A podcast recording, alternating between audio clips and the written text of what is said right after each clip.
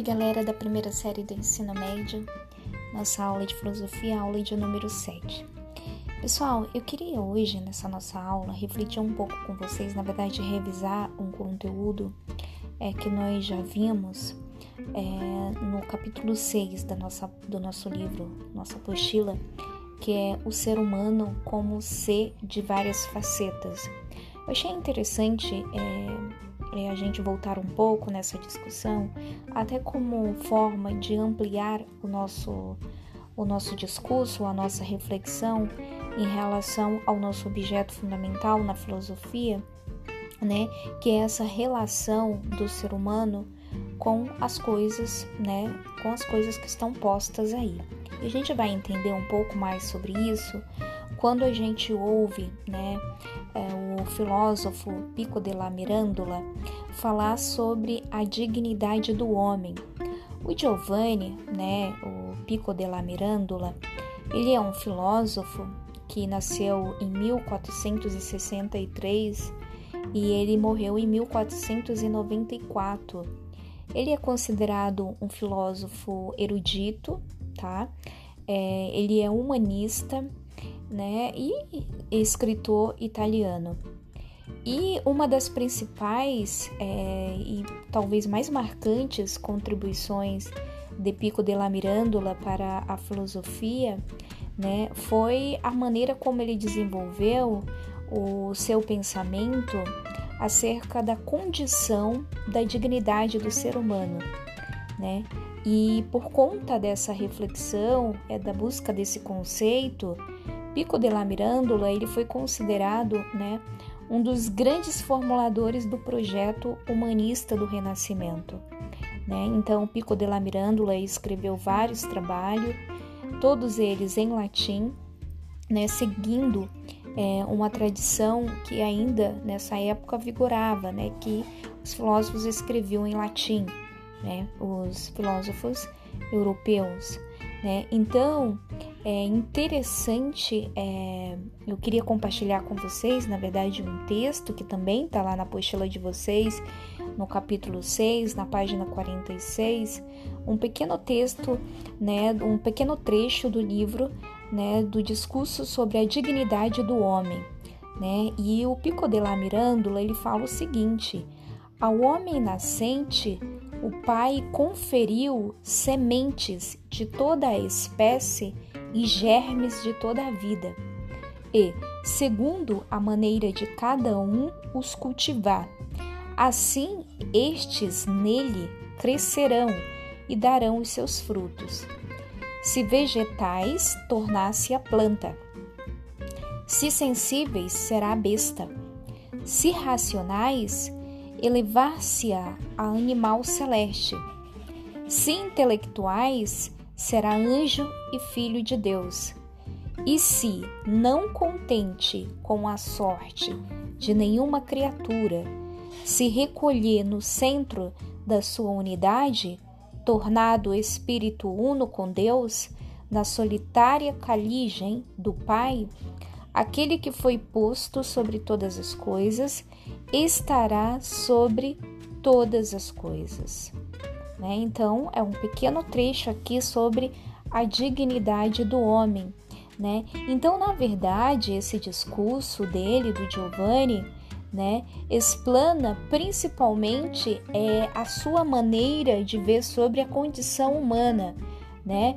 Então, os filósofos, né, eles procuram compreender a natureza humana sobre diferentes perspectivas, né? E daí aqui a gente viu uma perspectiva do Giovanni, né? Um pouco complexa, né? Porque você percebe que a visão dele é uma visão é, que é, complementa entre a visão racional, né? Mas também essa visão né, digamos, mais religiosa, essa visão mais metafísica, mas que ao mesmo tempo é, há um encontro entre essas duas realidades, entre o intelectual, né, e ele fala como filho de Deus, né? Então, é interessante como ele relaciona né, a dignidade do homem sendo intermediada por essas duas realidades, essa realidade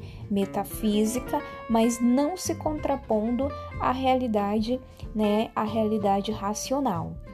Depois, um outro autor, né, que fundamenta, né, de uma maneira é, talvez que venha a encontro com, com aquilo que Giovanni fala, né, sobre a dignidade do ser humano é o filósofo Pascal, né, que também ele é um filósofo considerado erudito em outras áreas do conhecimento, né, que a gente sabe que ele escreveu influentes obras, e na filosofia uma grande produção do Pascal é Pensamentos, né, que foi um livro lançado depois da sua morte em 1669.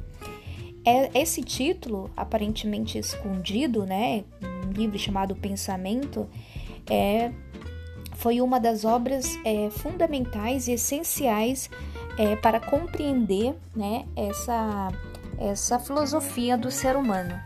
Então, é, o ser humano, para Pascal, né, é um ser mediano, né?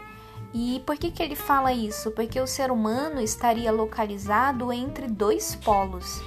Né? Então, que polo seria esse? Quando deseja chegar ao polo superior, ele acaba por cair no polo inferior.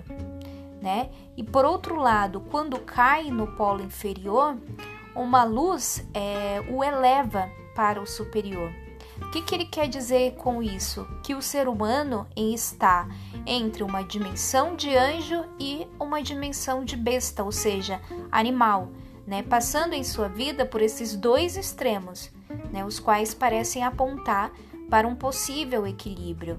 Então, por isso que tanto a visão de Pascal quanto a visão né, do Giovanni é, essas duas visões é, se, com, se completam entre a realidade metafísica, ou seja, a realidade superior e a realidade inferior. Quando a gente fala de realidade inferior, não, não é menosprezar, não é porque é, a gente está falando de planos mesmo racionais.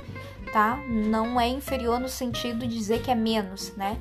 Mas é no inferior dentro do campo da da racionalidade. Então esses autores, eles completam a visão do ser humano, né, sobre a dignidade do ser humano ou mesmo sobre o estudo sobre o ser humano em si, é, relacionando esse ou, ou intermediando entre esses dois mundos, tá bom?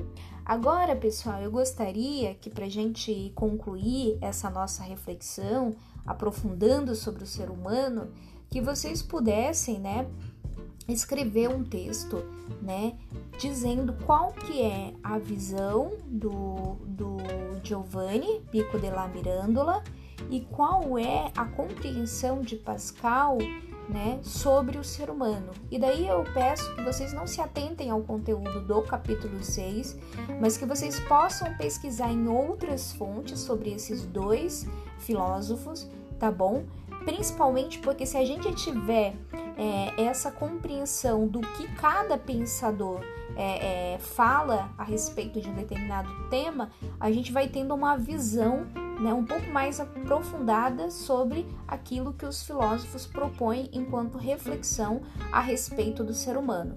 Escrevam, tá bom? Um pequeno texto, busquem outras fontes, principalmente fontes confiáveis. UOL Educação é um lugar que vocês podem pesquisar, tá bom? Ou mesmo outros sites, artigos científicos, para vocês escreverem esse texto.